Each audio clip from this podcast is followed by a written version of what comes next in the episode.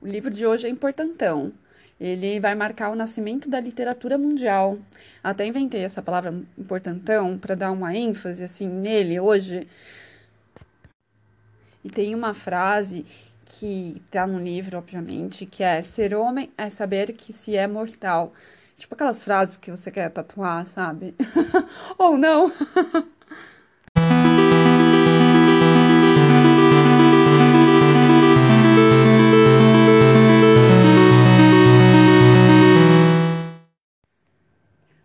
Eu sou a Bruna Soares do Papo de Biblioteca e hoje o livro que eu trago para a gente conversar aqui é A Epopeia de Gilgamesh. Um livro escrito há 3 mil anos e meio atrás, que foi esquecido por quase 2 mil anos, até que aquela pausa que para dizer aqui que vão começar os nomes e que eu vou deixar na descrição esses nomes, esses dois, porque duvido que vocês consigam entender. Mas vamos lá, voltando.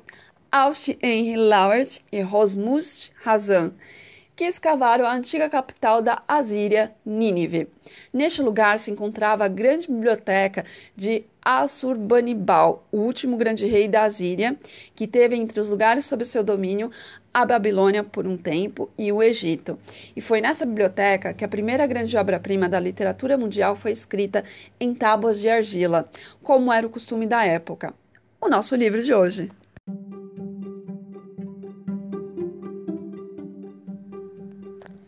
Alst Henry Lauart, que foi um dos que acharam este livro, ele financiou a sua escavação em Mossul escrevendo um livro ilustrado sobre as suas aventuras. Eu vou deixar na descrição deste, deste vídeo, é ótimo, é muito youtuber.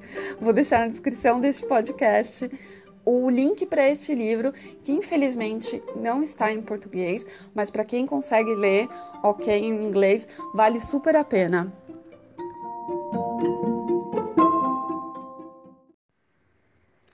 A epopeia ela foi escrita na antiga língua acadiana e relata as aventuras do rei Gilgamesh, em um, primeir, em um primeiro momento em busca de fama e poder, e em um segundo momento em busca de sabedoria existencial sobre a condição humana. Profundo, né? É considerado um poema precursor do gênero literário epopeia, o que posteriormente conheceríamos na forma dos mundialmente conhecidos Ilíada e Odisseia.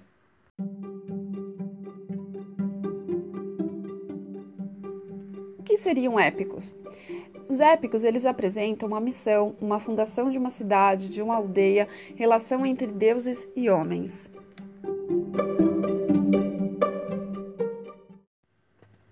Vale ressaltar que este livro não é um livro de leitura fácil, apesar dele ser bem pequenininho, e que despertará paixões em todos os tipos de leitores. Da mesma forma que as epopeias que vieram anos depois também não tiveram este efeito. E no livro vão existir muitas repetições de versos longos e inteiros, que na verdade não se trata simplesmente de repetições de versos, mas de fazer com que esses versos saiam, entre aspas, em bocas de personagens diferentes e, em outros casos, para sugerir tempo e distância. Algumas falas que não fazem sentido devido à falta de tabuinhas, que foram perdidas com o tempo, ou aquelas que ainda não foram encontradas, e trechos que se fazem necessário o auxílio das notas de rodapé. Mas a riqueza literária, ela supera todos estes detalhes e transforma a leitura em fluida e interessante. As interferências que podem ser feitas no texto com conhecimentos atuais e pessoais também são extremamente enriquecedoras e que superam os anos que se passaram desde quando ela foi escrita até os dias atuais.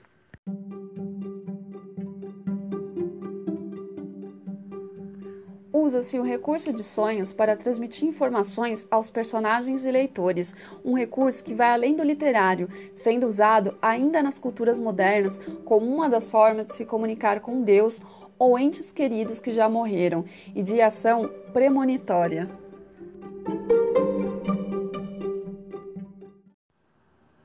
Sobre o enredo apresentado, trata-se de uma epopeia de formação. Eu peguei emprestado essa cunha de romance de formação, então eu já peço desculpa se ofender alguém.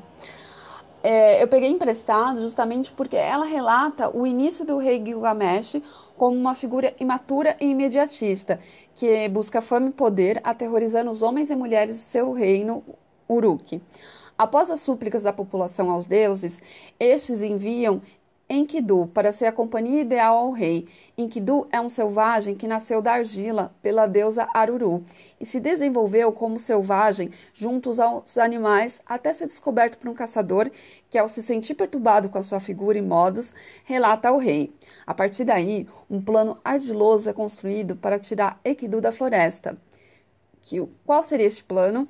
Uma prostituta deve manter relações sexuais com ele, fazendo com que assim ele seja expulso pelos animais. Que nesse ato né, dele ter essa relação sexual seria algo como a contaminação da sua inocência.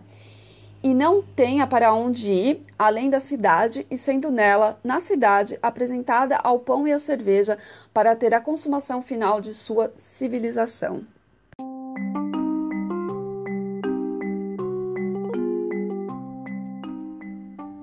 Transição da inocência para a vida adulta, em nossa época, é denotada com a experiência sexual. No poema, ela reflete a transição entre a vida selvagem para a vida civilizada, tendo Enkidu sua iniciação na vida humana através do sexo com a prostituta e também, por meio dela, a iniciação na vida civilizada, bebendo a cerveja e comendo do pão.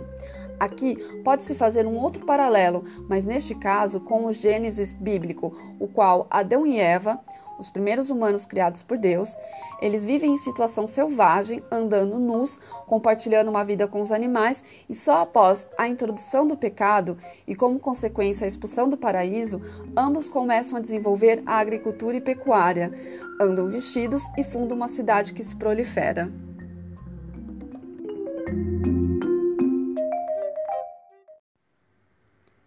Após chegar à cidade, o Enkidu ele vai ao encontro do rei e se inicia um embate, o qual não é finalizado porque ambos se reconhecem de alguma forma um no outro e se inicia uma grande amizade daí.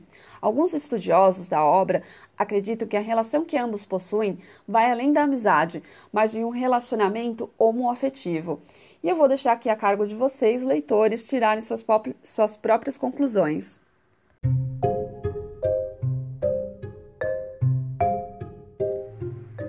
Mãe, um sonho vi esta noite. Apareceram-me estrelas no céu, como rochas de anu caíam sobre mim. Prendi uma, era pesada para mim. Tentava movê-la, não podia levantá-la. A terra de Uruk estava em volta dela, toda a terra amontoada em cima dela. Apertava-se o povo em face dela. Os jovens acumulavam-se em volta dela. Como uma criancinha pequena, beijavam-lhe os pés. A ela amei como esposa, por ela me excitei. Peguei-a e deixei-a a teus pés, e tu unistes comigo trecho do poema encontrado na tabuinha 1 sobre o sonho premonitório de Gilgamesh em relação à chegada de Enkidu.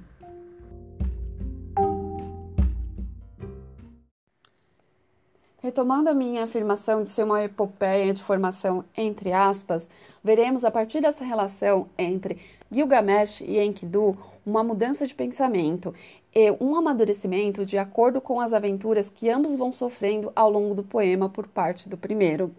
Não estenderei sobre essas aventuras para não tirar o fôlego daqueles que lerão pela primeira vez, mas gostaria que estivessem atentos aos detalhes do poema, porque cada palavra, cada simbolismo e cada técnica literária utilizada não está ali por acaso.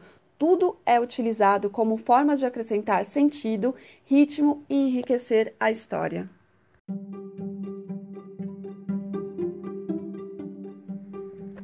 As anotações numéricas e metrológicas desempenham um papel proeminente na época da cultura mesopotâmia. Por isso, encontram-se muitas descrições numéricas no texto, para mostrar tamanha grandeza de extensões, como no caso do Muro de Uruk e da altura do herói Gilgamesh.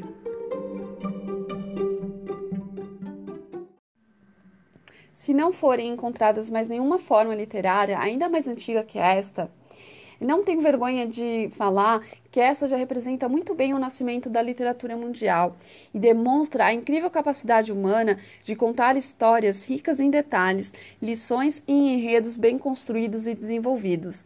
É uma ótima forma de preceder os demais clássicos que vieram anos depois e se tornaram grandes clássicos, grandes sucessos.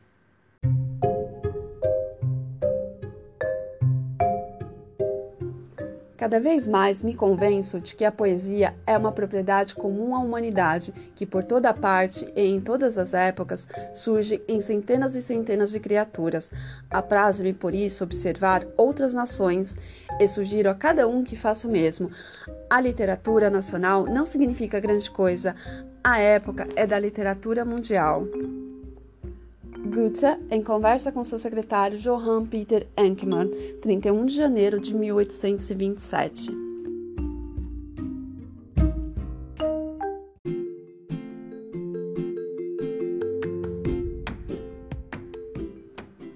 Eu encerro o episódio de hoje do nosso podcast com essa frase maravilhosa do Goethe, que eu acho assim que caiu como uma luva com o livro atual, o livro de hoje. E é isso, gente. Até o próximo, até o próximo livro, até a próxima discussão literária.